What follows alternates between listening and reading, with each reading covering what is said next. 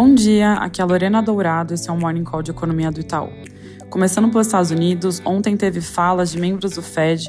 Eles foram na direção de uma orientação mais dependente da evolução dos dados, mas com algum, algum viés de aperto. Bostic e Goldsby defenderam a manutenção dos juros na reunião de junho e na outra ponta mais dura, mais rock, Bark e Kashkari, ainda vem espaço para o Fed subir mais.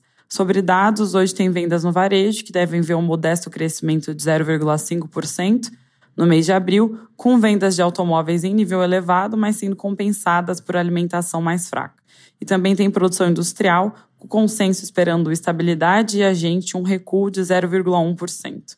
Na China, a decepção do lado de atividade no mês de abril, com praticamente todos os dados que saíram pela noite vindo abaixo das expectativas do mercado.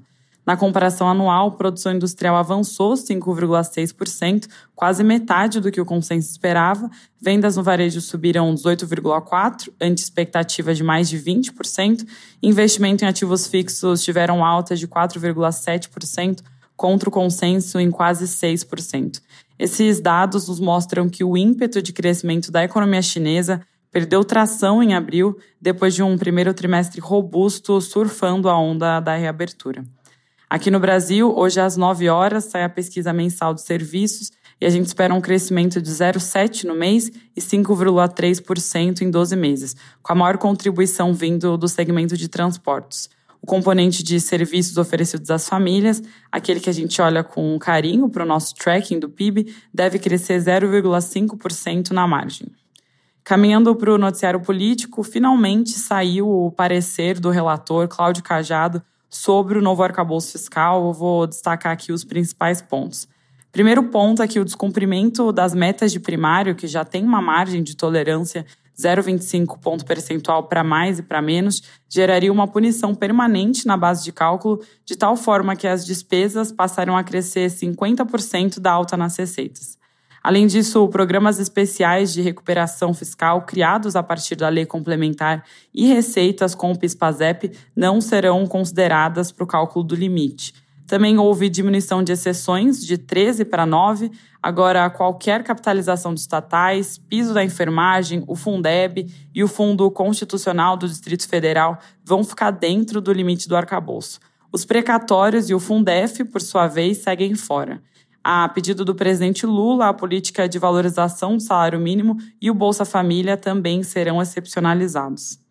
Cajado também restringiu no texto o tamanho do chamado bônus de investimentos, as despesas extras que o governo poderia contratar caso tivesse um resultado primário acima da meta.